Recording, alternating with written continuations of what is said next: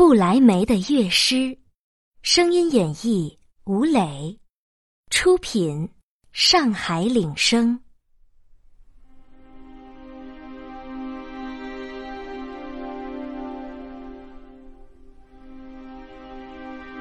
从前有人养了一头驴，很多年来，这头驴就任劳任怨，一代一代的替他往磨坊驮麦子。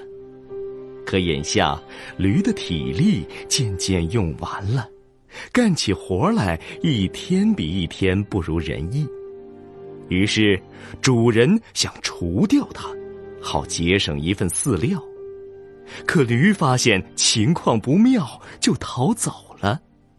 他走在前往不来梅的大路上，他以为他总可以去当一名市立乐团乐师吧。他走了一会儿，发现在路上躺着一条猎狗，猎狗气喘吁吁的，像是跑得很累。喂，狗老兄，干嘛喘的这么厉害呀？哎，猎狗叹道：“咱老了，身体一天一天虚弱，也不能再去打猎。”主人就想打死我，我只好溜了。唉，可现在叫我拿什么挣饭吃呢？告诉你，驴说：“我正要去不来梅，准备当市立乐团的乐师，一块走吧，让乐团也收下你。我弹刘特琴，你敲铜鼓。”狗很满意，他们便一起往前走。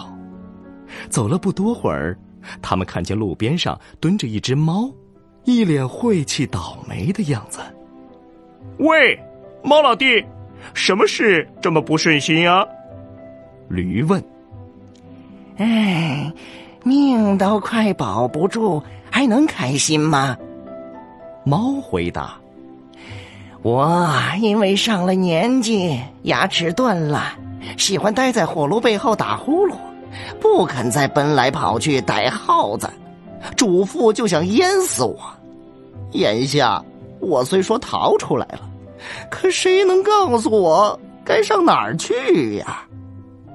跟咱们一块儿去不来梅，你可是奏小夜曲的行家，同样好当一名市立乐团的乐师。猫觉得这个主意不错，也跟着去了。随后，三个逃亡者打一座农庄前边经过，看见大门上蹲着的一只公鸡在拼着老命叫。你想干什么呀？叫的人家毛骨悚然的。驴问：“我是在预报好天气。”公鸡回答。因为今天是圣母玛利亚为圣婴基督洗晒小内衣的日子，可是明天星期日要来客人，我家主妇已狠下心告诉女厨子，她明儿个要喝用我炖的汤。今天晚上我就得让人砍掉脑袋了。这会儿我伸长脖子拼命喊，不喊就没有机会了。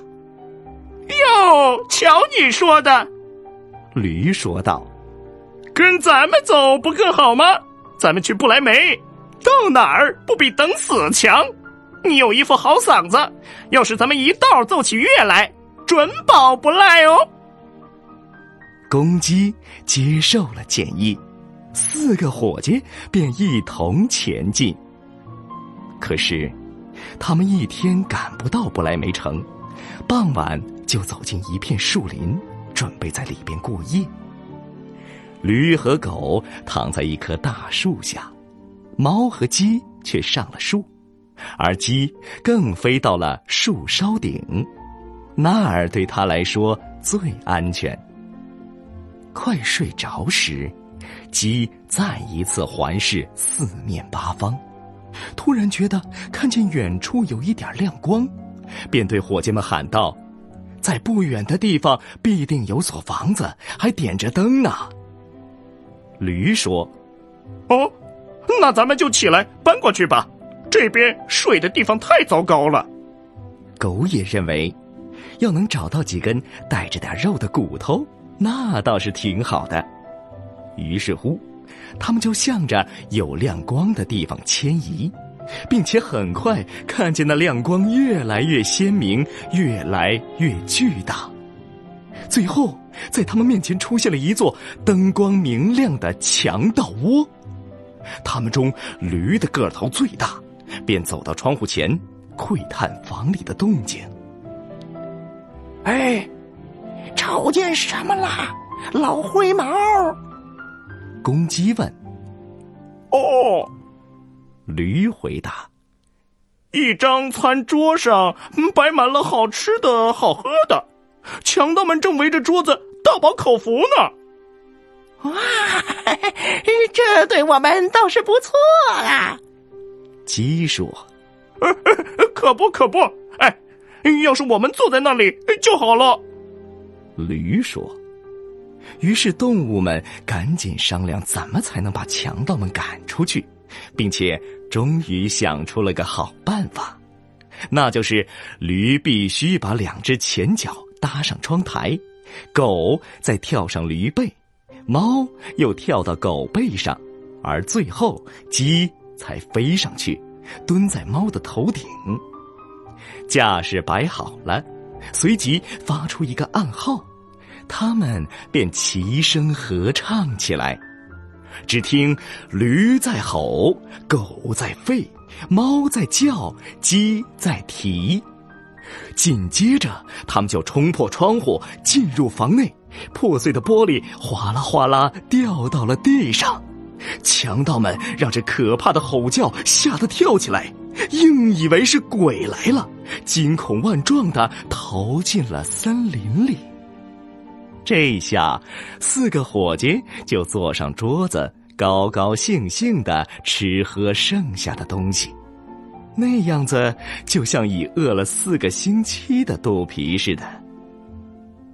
四位乐师吃饱了，便吹熄灯火，个人就其习性，为自己选择了一个舒舒服服的睡觉的地方。驴躺在粪堆上，狗趴在门背后，猫缩在灶头温暖的炭灰中，鸡则飞上了屋梁。大伙走长路都疲倦了，很快。就已睡着。半夜过后，强盗们远远的瞅着房子里不再有亮光，似乎一片清静。